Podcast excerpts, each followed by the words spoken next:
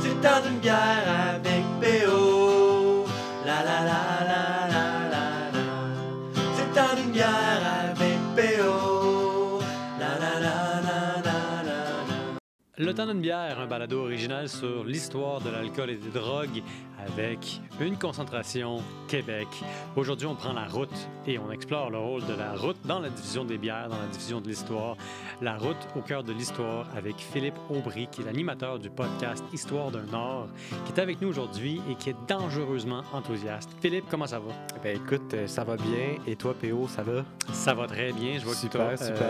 as mis en évidence ici euh, le résumé de la loi des véhicules automobiles de la province de Québec, un document visiblement très euh, rare.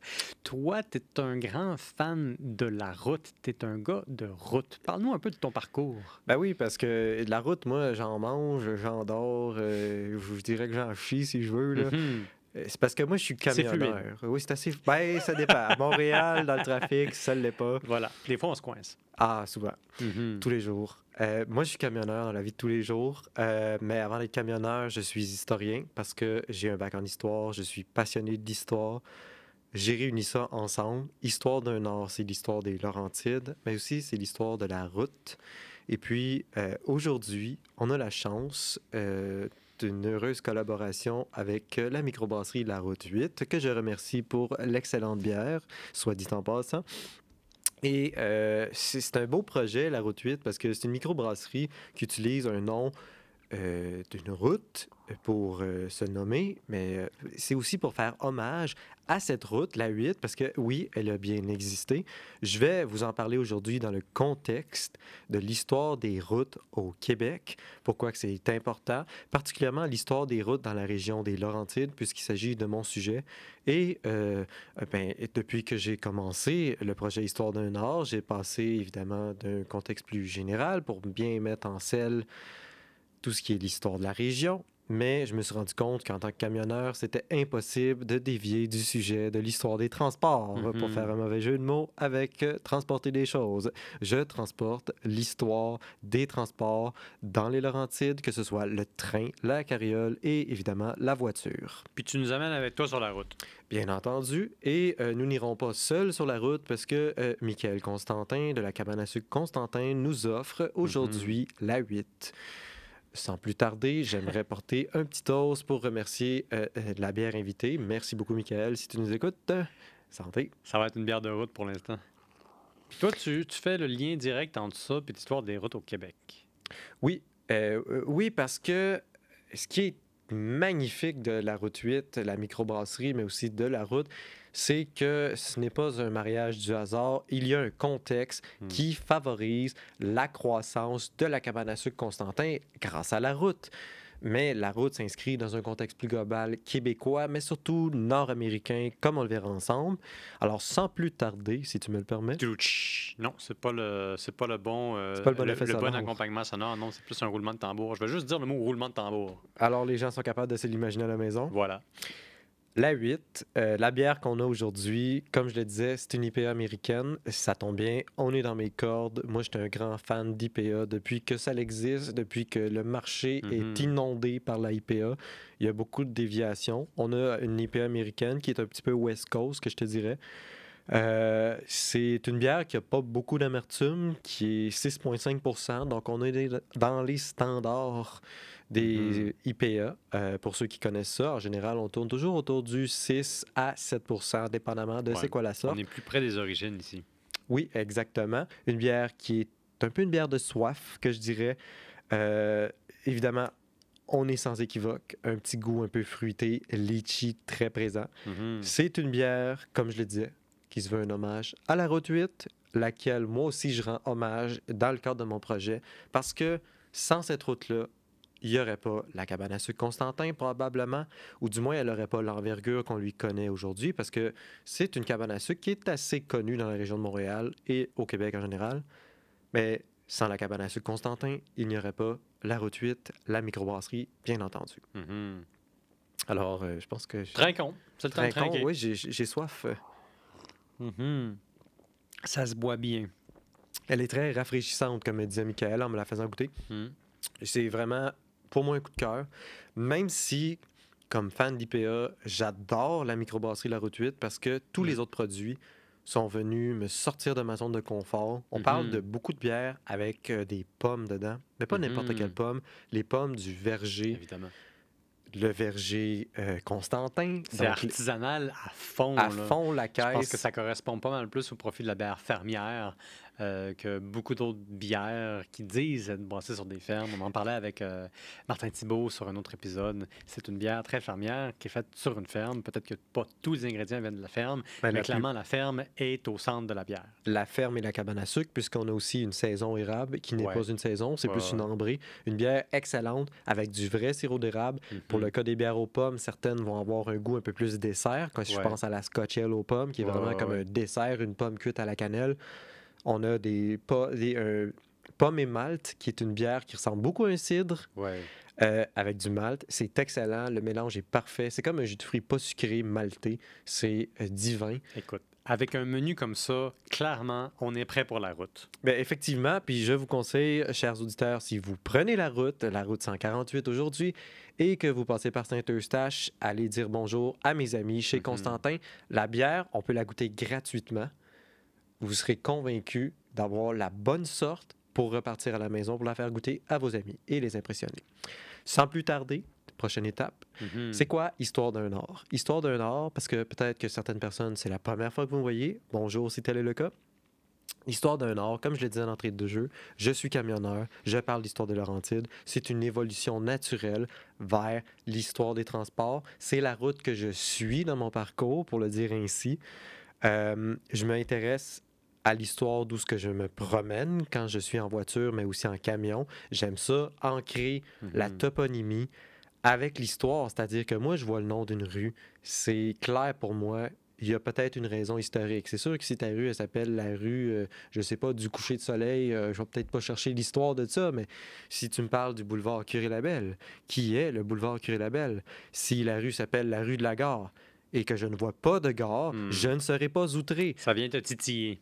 Bien sûr, je vais sortir mes cartes topographiques d'une autre époque et je vais observer que, ben voyons, il y avait une gare, une traque de chemin de fer Mhm. ici. Donc, on appelle ça la rue de la gare, puisque autrefois, c'était un point central dans l'histoire de cette région-là. Naturellement, comme je le disais, j'ai une tendance vers l'histoire des transports, ce qui m'amène à m'intéresser présentement à l'histoire de la route 11, qui est euh, la route 11 après le chemin du roi, qui est la route euh, 3, si je me rappelle bien, ou la route 2, je ne veux vraiment pas les mélanger, qui fait euh, Montréal-Québec. Mhm. Euh, c'est la deuxième route en importance au Québec. Certains disent euh, à l'époque que c'est même la route la plus importante du Québec. Pourquoi? Parce qu'elle dessert la région des Laurentides, qui est connue pour le tourisme, le Mm. ski, la chasse, les couleurs l'automne. Ça fait que la route 11, elle a changé beaucoup dans son histoire. C'est ce qu'on va parler ensemble aujourd'hui parce que présentement, moi, ce que je m'amuse à faire, c'est de trouver c'est quoi la première version qui a ouvert en 1926 de cette Mm. route-là. Est-ce qu'elle existe encore aujourd'hui? Comment elle a évolué? Et surtout, pourquoi elle a évolué? Il y a Mhm. toujours une raison de contexte historique qui amène à une évolution d'un tracé d'une route qui est aussi importante que la 11. La 8, la bière qu'on boit, mais aussi la route.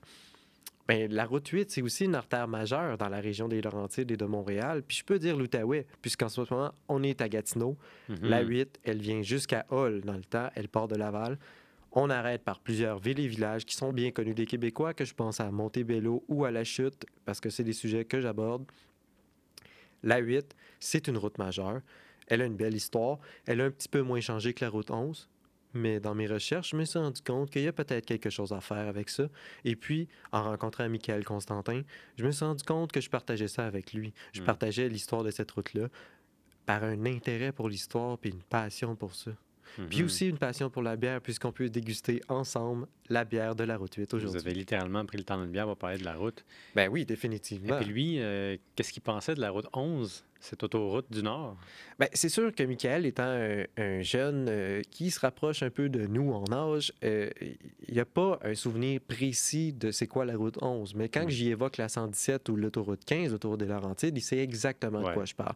Mais par contre, pour lui, si je lui dis c'est quoi la route 8, mais lui, il peut en apprendre autant que moi, je peux y en apprendre. Puis d'ailleurs, ce qui est intéressant, c'est de pouvoir mettre mes connaissances d'historien de la route à son service. Parce que quand il me dit qu'il appelle sa microbrasserie la route 8 en hommage Mhm. au- à la route qui a fait naître et grandir le projet de ses parents, ses grands-parents, ses arrière-grands-parents, c'est-à-dire la cabane à sucre, lui, dans sa tête, c'est c'est évident. Mais moi, j'ai dit, savais-tu qu'en 1949, la route change de tracé pour passer devant la maison? À l'origine, avant 1949, elle passe devant la maison et finalement, on passe devant la cabane à sucre. Mhm. Et lui, il me dit, non, je ne le savais pas, je l'apprends. Alors, on met ça en commun. Lui a des anecdotes à me raconter de la route 8. Mhm. Moi, j'ai les grandes lignes de l'histoire régionale à ajouter à ces anecdotes-là. Clairement, un bel échange, un échange inspirant. Mais que peux-tu nous dire aujourd'hui de la route 11 et surtout de son importance, du rôle que ça a joué dans le développement local?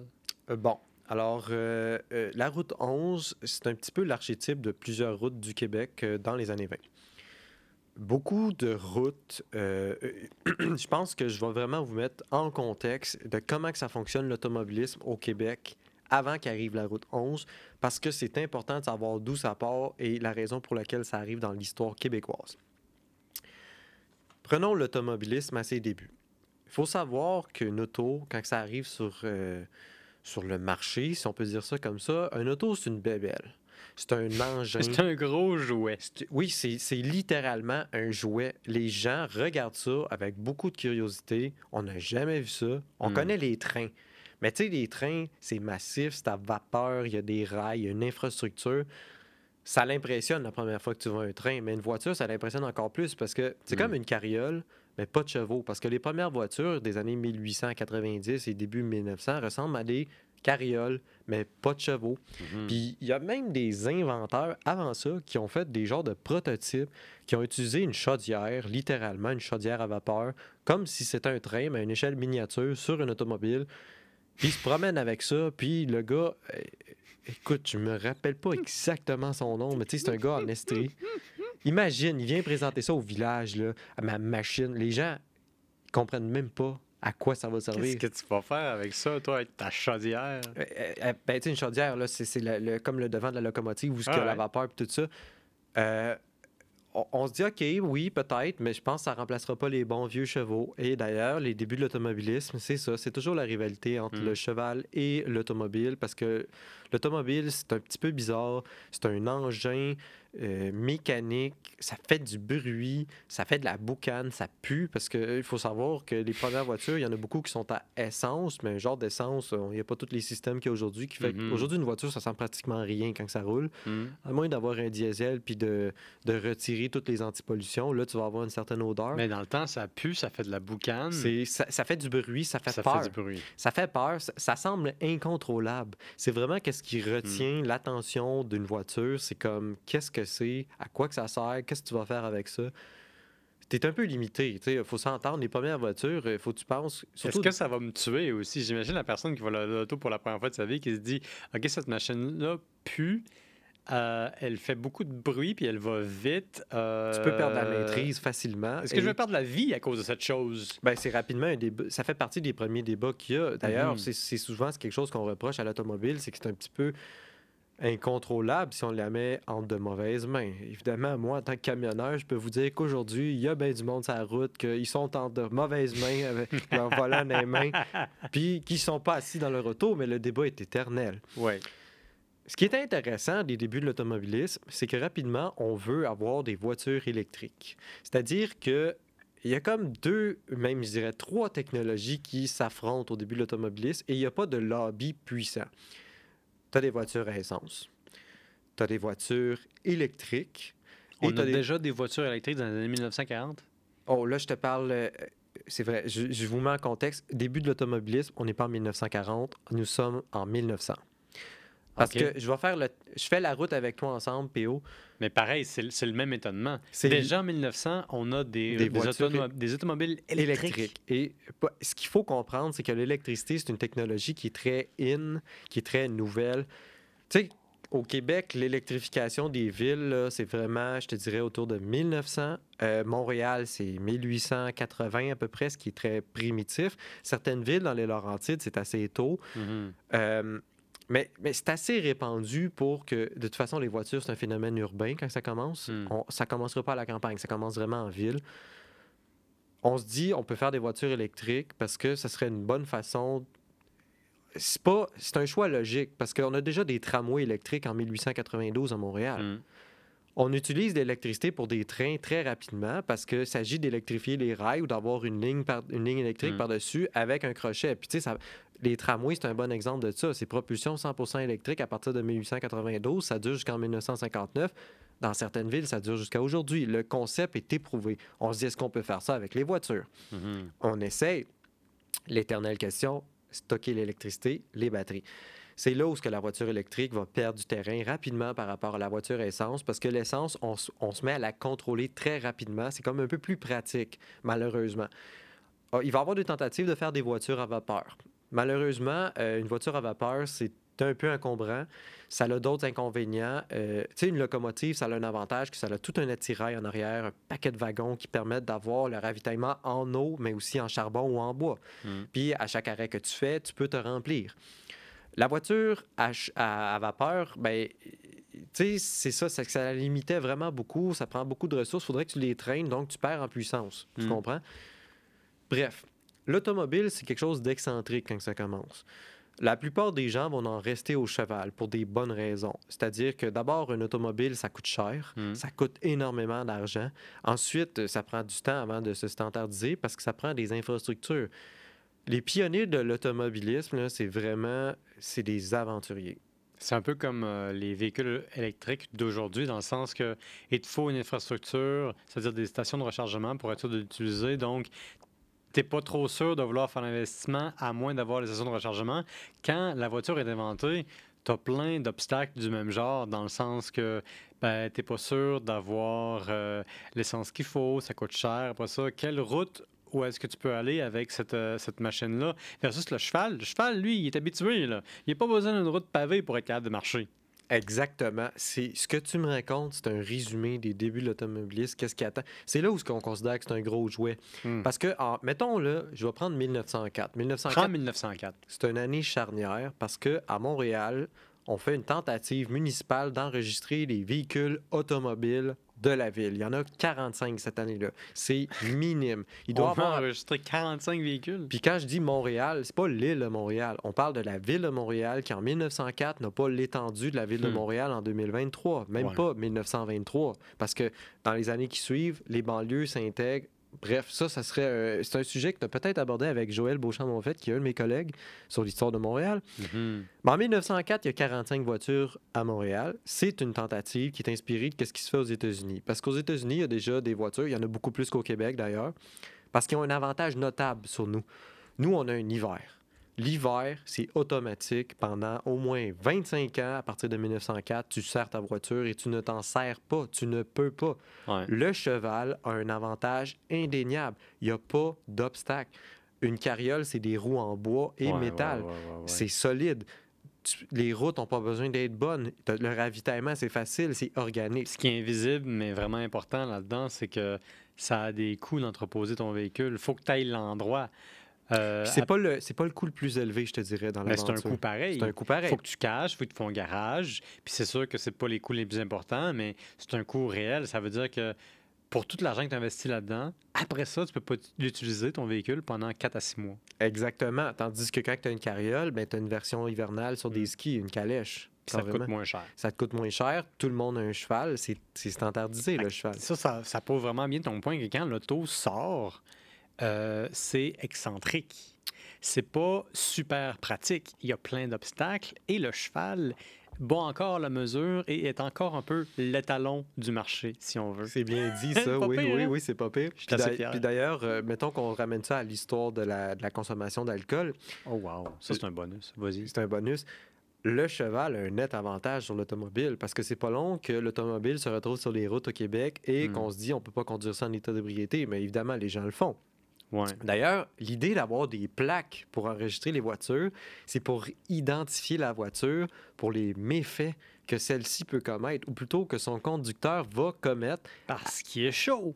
Ben, pas juste parce qu'il est chaud, parce qu'une voiture, c'est comme l'appât de la vitesse. Mhm. Euh, tu prends toute la place, tu fais peur aux chevaux, tu passes devant les piétons. Ouais. Identifier la voiture, c'est pouvoir dire, je peux rapporter que conducteur de l'automobile Q45, mettons, euh, Hmm. Ouais, il a fait telle affaire, puis bon, on peut courir après.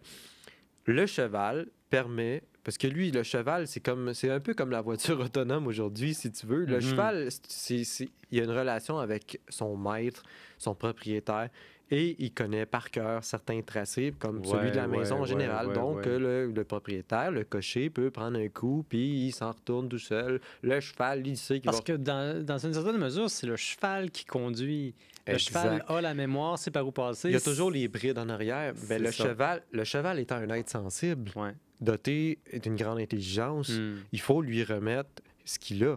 C'est, il est capable de se repérer, il est capable d'interagir avec son environnement, il Ouais. sait qu'il va ralentir tout seul à l'approche d'une courbe, il est capable de fournir l'effort pour la montée, de fournir l'effort pour ralentir la carrière en descendant. Ce que la Mhm. voiture, tout est à apprendre d'une voiture. Tu dois savoir la manier. Parce que, tu sais, ça, c'est un obstacle aussi. Les premiers conducteurs, il n'y a pas d'école de conduite. Fait que tu dois apprendre. Apprendre à conduire, tu apprends sur le tas. Puis qu'est-ce qui est intéressant, c'est que j'ai découvert qu'en 1906, 1906 étant l'année où il y a la première loi sur les véhicules moteurs, moi j'ai ici l'exemplaire de 1949. Ah, c'est ça le petit livre un peu vieillot puis endommagé que tu nous montrais tantôt. Puis ça, c'est un exemplaire qui est en excellente condition. Puis j'aimerais Mhm. remercier, c'est mon ami Éric Biliveau du podcast Raconte-moi mes ancêtres qui me prête ça. Eh ben oui, j'étais en communication avec eux. Oui, puis moi j'ai l'impression que vous allez voir bien du plaisir ensemble. Oui. Éric, c'est un gars qui a plein de choses à raconter. Mais lui, il a plein d'artefacts intéressants dans sa collection, dont celui-ci. Et il a pensé à moi. Il me l'a prêté pour les besoins Hmm. du podcast. Mais Pour les besoins de la cause. les besoins de la cause. Moi, je parle de l'automobiliste, C'est je parle des cause. transports. Ben écoute, on essaye de. C'est une bonne cause parce que. Il faut comprendre qu'en 2023, on était, on est à une certaine place en termes d'automobilisme et de transport. Et je pense que c'est bon de connaître de où ce que ça vient parce qu'on traîne un héritage. On n'a même pas idée comment que l'héritage est- est grand. Moi, je pense, puis c'est ce qu'on va parler aujourd'hui, moi, je pense que qu'est-ce qui nous arrive en 2023 commence bien avant les années 50. C'est un lent chemin. C'est un chemin qu'on prend là, doucement en prenant une bière, Mhm. puis en discutant, mais qui nous amène jusqu'à 2023. Il y a un contexte en ce moment qui, qui s'explique, puis je pense que c'est aussi qu'est-ce qui est la réflexion derrière Histoire d'un Nord puis l'histoire des transports, c'est vraiment de voir le chemin qu'on a fait, pour faire des mauvais jeux de mots, là, on a Non, fait non, du ils sont bons, ils sont, ils sont bons, ils sont corrects. On a fait, on a ils fait sont approuvés. un- tout un chemin pour en arriver à 2023. Puis moi, dans la série sur la route 11, c'est ce que je dis, c'est regardez le chemin qu'on a parcouru en 100 ans. Qu'on passe de cette route-là à Mhm. aujourd'hui l'autoroute des Laurentides et la 117, qui sont des autoroutes littéralement. Bref, pour revenir au début de l'automobilisme, le débat entre le cheval et l'auto dure longtemps. Parce qu'il faut comprendre que le cheval va partager les routes, mais principalement les rues en ville. Parce que les routes à la campagne, c'est une affaire où ce que le cheval va vite perdre la vitesse par rapport à d'autres moyens de transport. Hmm. Je parle jusque dans les années 40. Les années 40, c'est un tournant majeur pour l'automobiliste parce que les taux de motorisation passent de quelque chose comme 3 dans les années 30 à genre 13 en 1951, ce qui est quand même beaucoup. C'est beaucoup. Évidemment, plus tard, nous, aujourd'hui, on connaît des taux de motorisation sans précédent. Mm. Mais quand tu pars de, mettons, 1906, qu'il y a 167 véhicules enregistrés pour tout le Québec, c'est minime. On parle, on n'est même pas capable de, de- de chiffrer ça en décimales par rapport à la population, tellement que c'est petit. C'est 0.80, genre.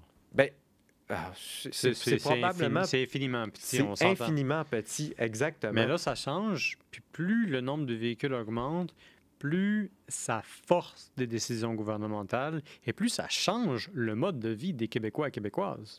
Exactement. Disons que on va y aller par décennie. En 1910, ça fait quatre ans qu'il y a une loi provinciale sur les véhicules moteurs.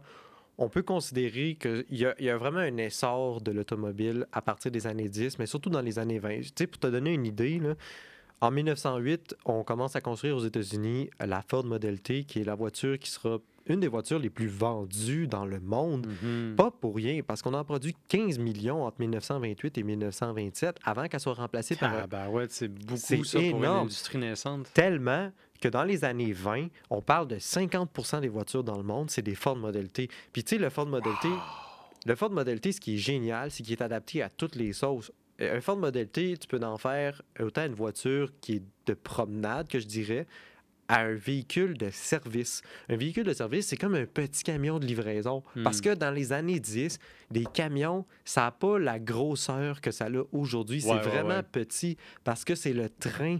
Le train, c'est le nerf du transport. C'est vraiment la colonne vertébrale du transport. Hmm.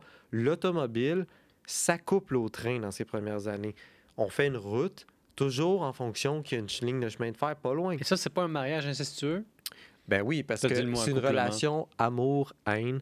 Parce que le train puis les autos sont pas dans le même bateau. C'est pas dans le même bateau pour faire des jeux de mots en transport, mais surtout c'est parce que l'automobile va remplacer le train tranquillement parce qu'elle a un avantage supérieur Hmm. à long terme, parce qu'au départ, le train a un avantage euh, premier en étant, oui, une inflexibilité du rail, mais c'est tellement une machine puissante, le train, qu'elle peut rouler toute l'année, dans toutes les conditions, et traîner pesant. Une locomotive Ouais. à vapeur et ensuite une locomotive diesel peut tirer tellement de marchandises. Ben, c'est ça l'avantage, c'est que même si tu es limité dans le temps et dans l'espace par une structure qui bouge pas, tu peux mettre du matériel en Saint-Simonac dans une locomotive, Oui, dans un train de train. Oui, puis, puis un train, quand on parle du train du Nord, le train du Nord passe dans des montagnes. Évidemment, on a beaucoup... tra- euh, Tu sais, l'infrastructure pour le chemin de fer Dans est, Laurentide, tu veux dire.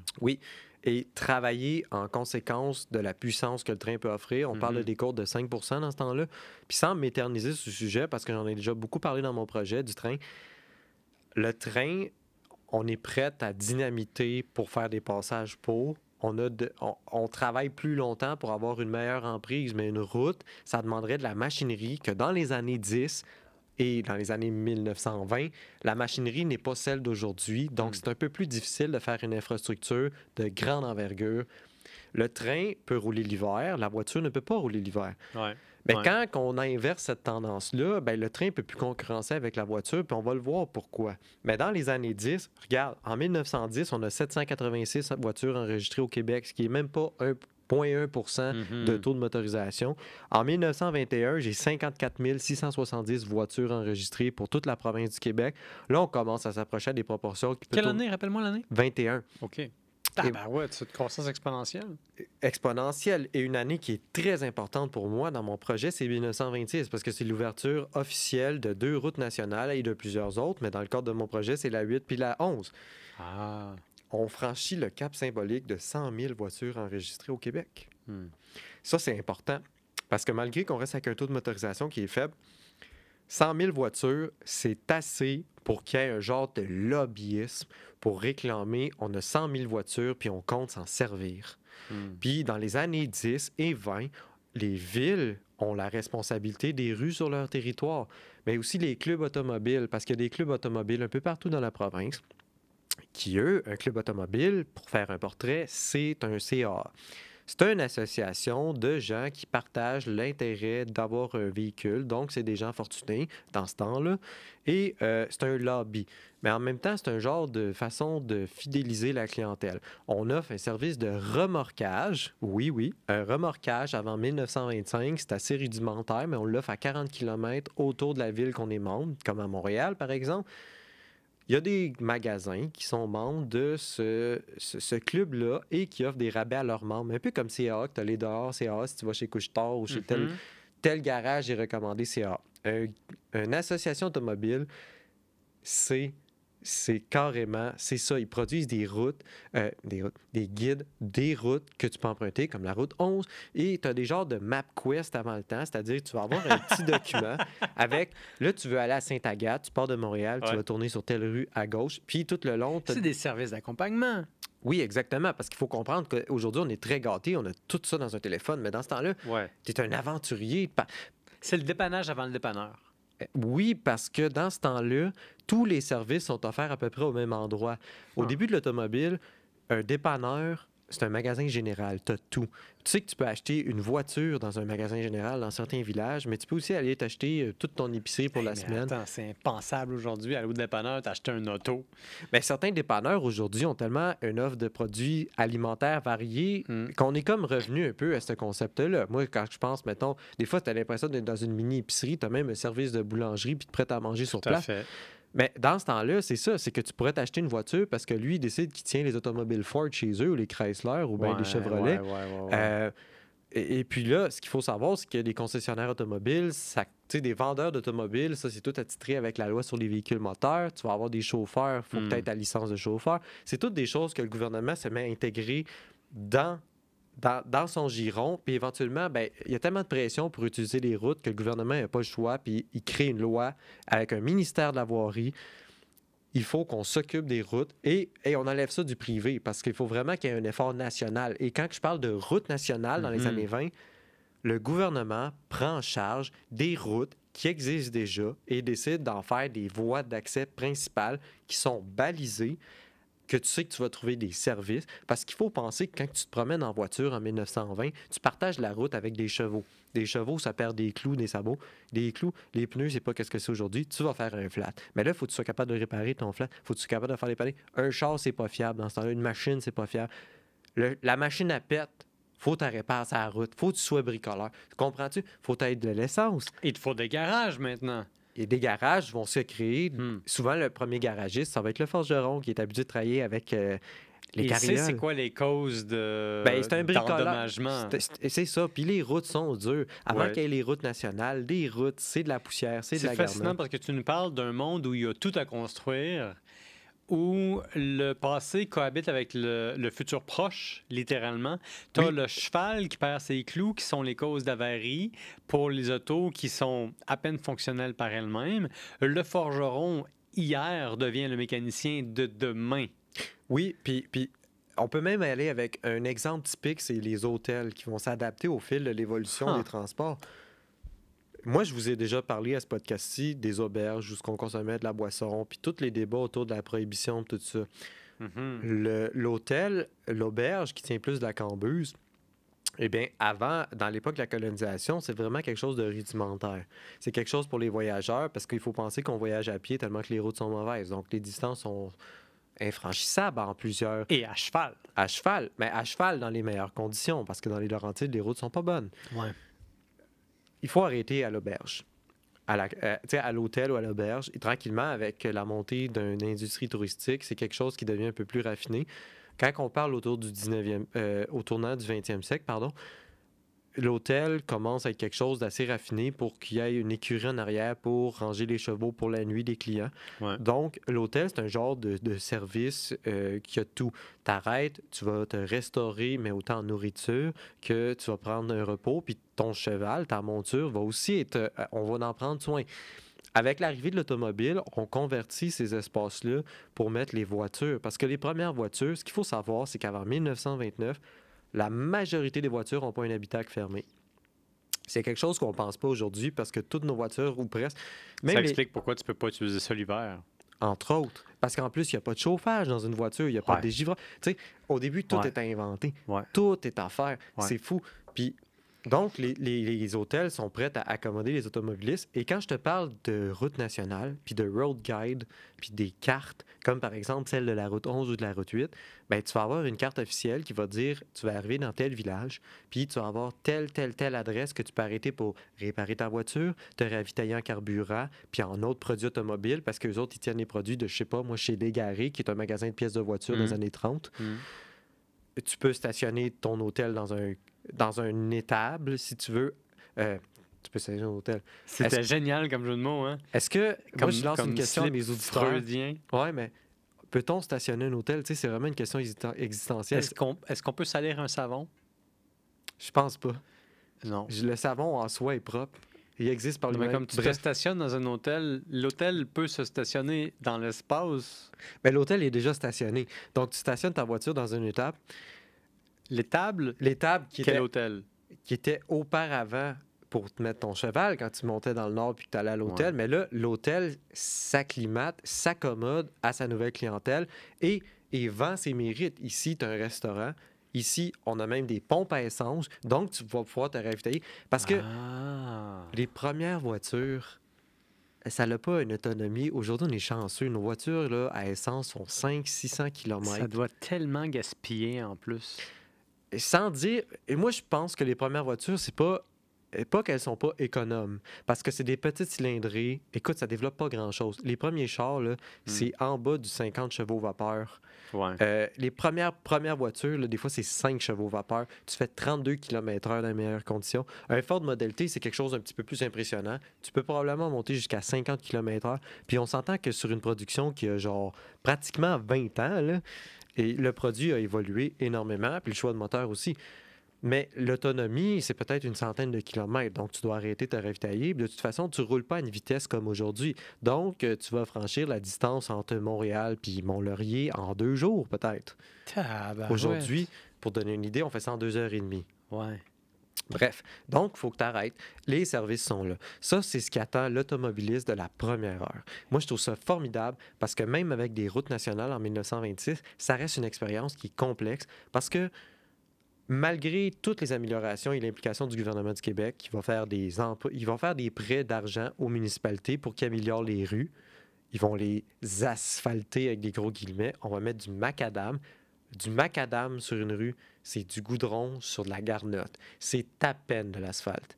Hmm.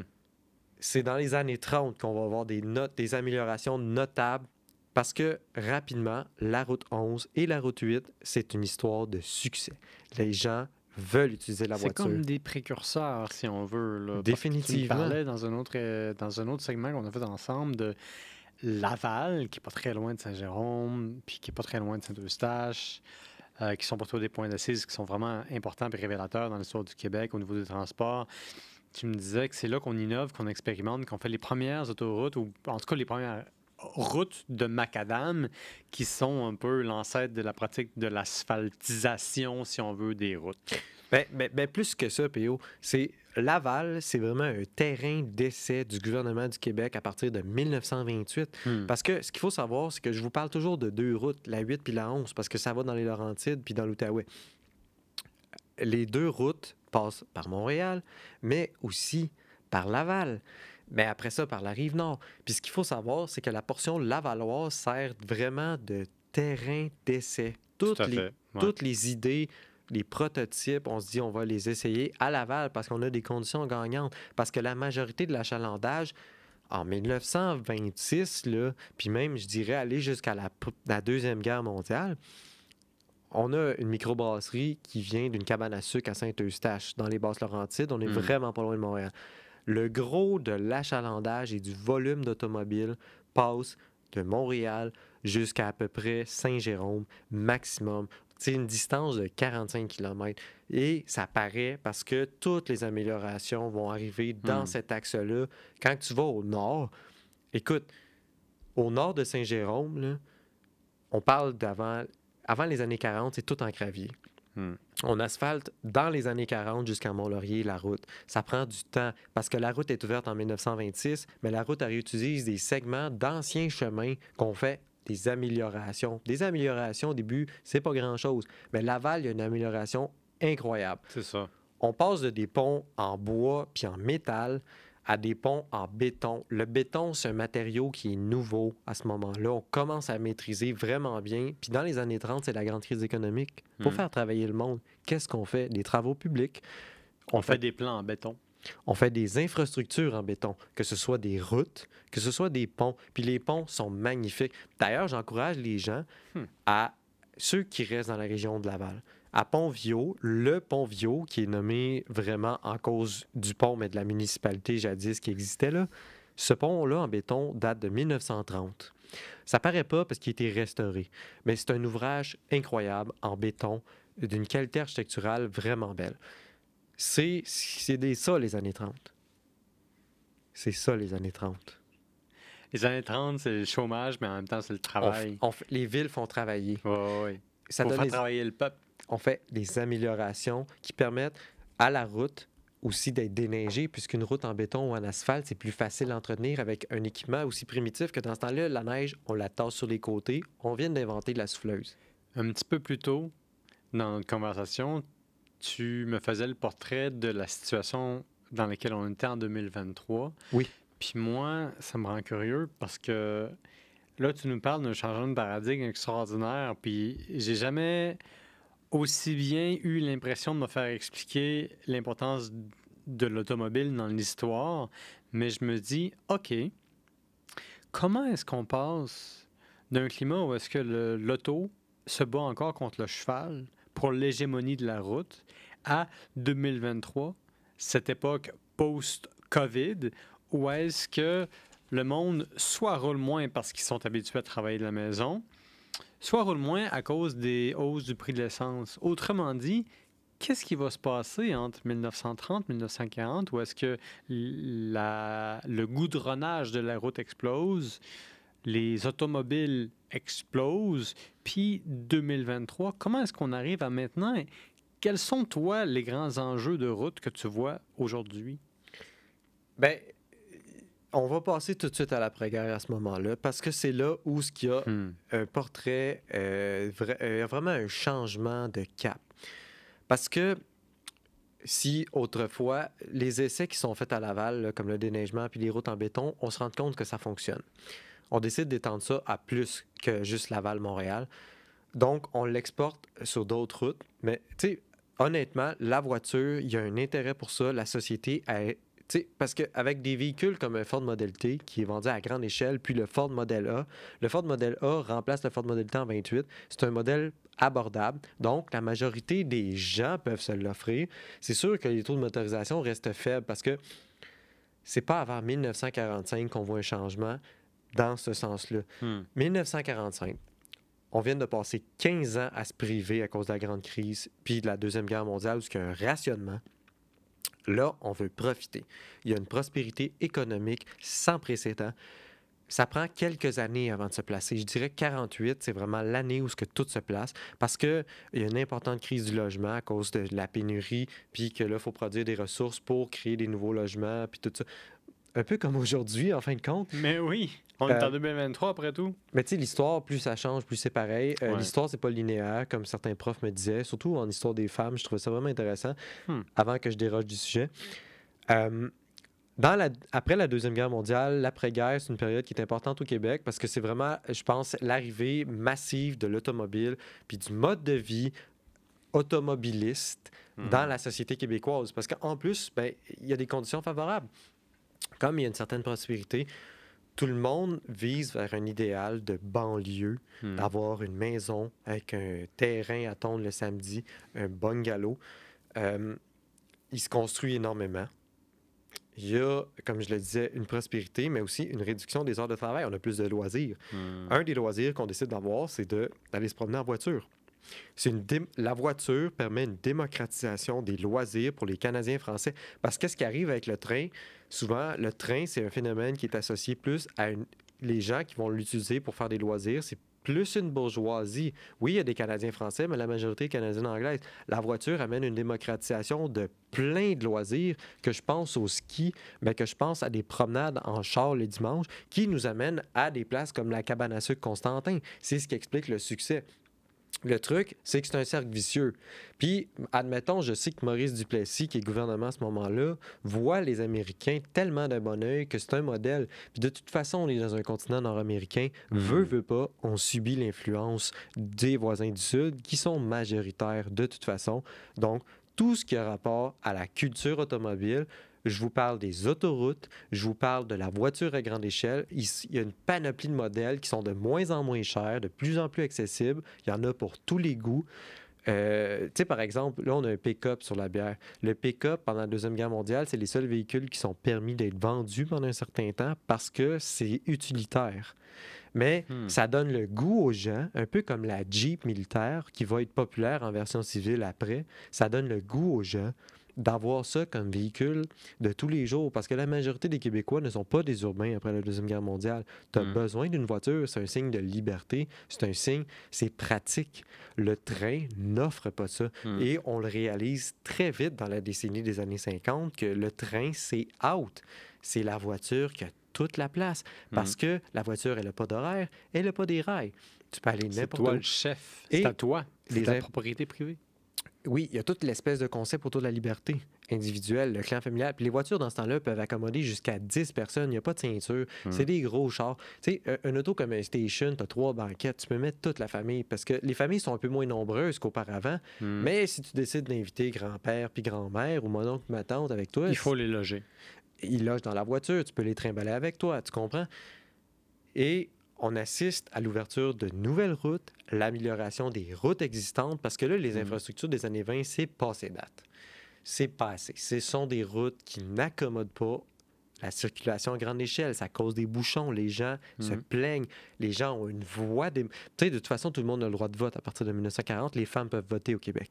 Mhm. Donc, les candidats peuvent se réclamer, mais là, est-ce que les gens, ils veulent avoir ça? Puis, tu sais, un candidat comme l'unioniste Paul Sauvé, dans Deux-Montagnes, à Saint-Eustache, lui, il va faire des améliorations pour les gens de son comté, mais en rapport à la route, mais aussi pour les agriculteurs. Mhm. L'ouverture d'une nouvelle route qui porte le nom de son père, Arthur Sauvé.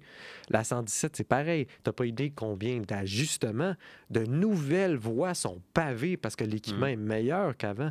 Les voies sont pavées dans les années 40. Puis là, ça commence à évoluer de plus en plus vite.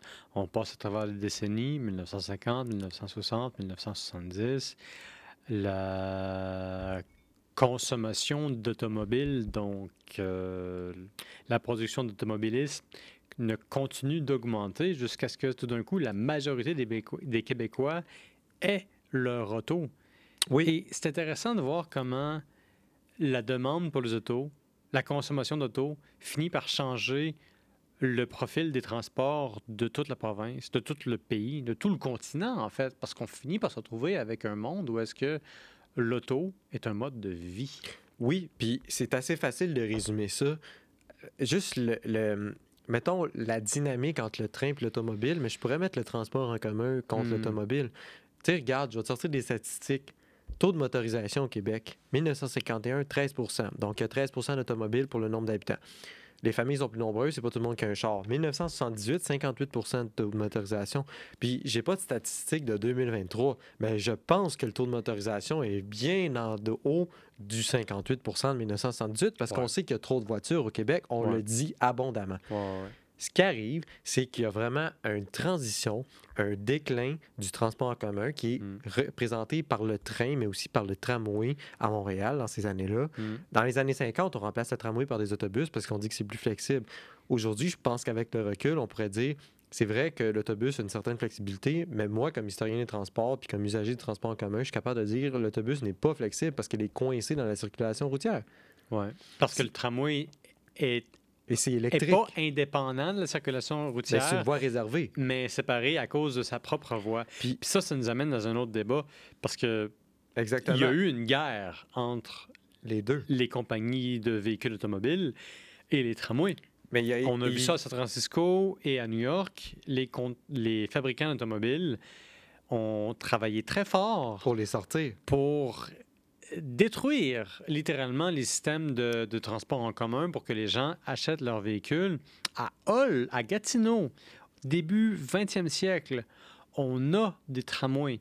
Même combat. On veut les faire sortir. On veut les annuler. C'est comme. On euh, veut pas que les gens aient un transport en commun. On veut que les gens aient un, transport en- un, un transport transport. en privé. un transport individuel parce que c'est vraiment l'idéal. Mm. Puis je pense que toutes les questions qui englobent soit le train et l'automobile, aujourd'hui, on peut les, on peut vraiment encore les mettre quand on regarde des projets comme le tramway à Québec ou Mm. du transport en commun structurant comme à Montréal. Moi, je pense que c'est vrai que l'automobile a un certain avantage sur le transport en commun, mais aussi, il faut penser peut-être que c'est notre vision très instantanée de la chose. Ouais. on, est de plus en plus exigeant, puis l'automobile, c'est ce que ça a apporté. Ça, c'est ça, c'est mon point de vue personnel comme historien du transport. Mm. Puis, je sais que le débat autour du transport, ça ramène même à mon travail. Moi, je suis camionneur. Puis, récemment, on se rend compte que peut-être que le camion, pour transporter la marchandise au Québec, ce n'est pas la voie à suivre. Ce parce que- quoi la voie à suivre? Mais jadis, Le le, train? train? Ce qui est dommage, Hey, là, ça, c'est vraiment... Pourrait-il y avoir un avenir pour le train au Québec? Moi, à, à l'heure des changements climatiques, des volontés de, de- de réduire l'empreinte carbonique, est-ce que est-ce que tu penses qu'un retour au train est envisageable? Je pense que c'est la dernière question de notre conversation. Je pense que c'est le fais- point d'orchestre un peu. Tu fais bien de finir avec ça, PO, parce que moi, j'ai une opinion très tranchée là-dessus. Puis autant je suis camionneur, je Tranche-moi ça. je pourrais prêcher pour ma paroisse. Mais moi, je pense, tu sais, en regardant les cartes, je le vois, le nombre de chemins de fer qui diminue au fil des années au profit du transport routier. Pendant un certain temps, on pensait que le transport routier était plus fluide, plus euh, flexible. Mais on se rend compte qu'avec le recul, ben, il nous manque du transport structurant à grande échelle comme le train. Et puis, le, moi, je pense qu'il ne faut pas les faut vraiment pas les opposer, c'est complémentaire. Peut-être que dans une optique justement de réduction de l'empreinte écologique des Québécois at large, mais le transport ferroviaire serait une bonne avenue pour le transport sur des longues distances. Mais oublie pas que le camion et la voiture gardent une flexibilité. Au départ, le camion, Hmm. transporté par camion, euh, ta marchandise arrive par train, tu l'embarques dans ton petit camion et tu vas la, re- tu vas la livrer dans un marché local. Moi, je pense, à l'écoute de certains experts par rapport à la question, qu'il faut retourner un peu dans cette optique-là. On ne pourra pas partout parce qu'on a enlevé l'infrastructure et Hmm. ça va être dispendieux, mais surtout, ça va être un débat de société. Ouais. Est-ce qu'on veut voir un train passer proche de chez nous? Mais il Surtout après le scandale, la tragédie de plutôt. lac mégantique. Voilà. Puis, puis ça, c'est vraiment triste. C'est vraiment triste. Puis ça fait mauvaise presse au transport ferroviaire. En même Puis- temps, c'est pas n'importe quel transport. C'était un transport particulier. C'est un transport d'hydrocarbures hautement combustible. qui prouve aussi de notre dépendance de ça. Mais je pense qu'on peut vraiment arrêter, mettons, on peut, notre discussion pourrait se, se clore vraiment sur le sujet Hmm. qu'en 2023, peut-être qu'il faudrait réfléchir à une approche globale des transports, puis une diversité, parce qu'en ce moment, on, on prêche beaucoup par la route, Hmm. puis il faudrait peut-être agrandir les routes selon les volumes de circulation qu'on a, un Ouais. petit peu comme dans le passé, on agrandissait en fonction des volumes. Ben oui. Mais moi, je pense que c'est pas la solution. On avait des bonnes idées qui sont un petit peu moins rapides que celles qu'on connaît aujourd'hui, mais je pense qu'on pourrait faire une certaine éloge de la lenteur. Éloge de la lenteur et ou invitation lancée au ministère du Transport de la province de Québec.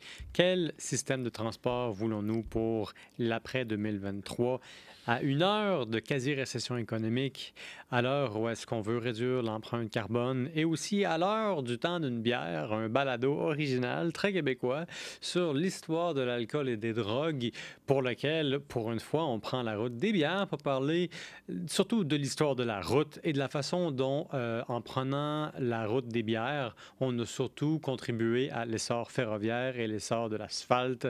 Philippe Aubry, historien euh, de plus en plus professionnel et surtout animateur du podcast Histoire d'un Nord. À partir de l'année prochaine, on va pouvoir le voir conférencier à Mont-Tremblant en particulier Entre autres, oui. sans trop trahir de secret. Un gros merci à toi pour avoir été avec nous pour le temps d'une bière. Il nous reste quelques gorgées. Pour les gens qui ont fait toute la route, c'est-à-dire vers la fin de cet épisode, abonnez-vous au temps d'une bière. Vous nous aimez déjà puisque vous nous écoutez. Devenez nos amis, posez-nous des questions, interagissez avec nous et surtout, continuez à nous suivre pour nos épisodes. On va parler d'Alexandre le Grand et du pire parti de l'histoire de l'Antiquité avec Julien Dionne. Ça va se passer bientôt. Mais aussi, on va explorer ensemble l'histoire des barons de la bière avec l'humoriste euh, Bianca. Euh, baron, évidemment, parce que son nom de famille devait être Baron. C'était un cadeau des dieux. Bref, suivez-nous. On a beaucoup de contenu intéressant. On fait beaucoup d'histoires et surtout, on n'est pas sorteux et on répond aux questions. Moi, je vous dis à la prochaine.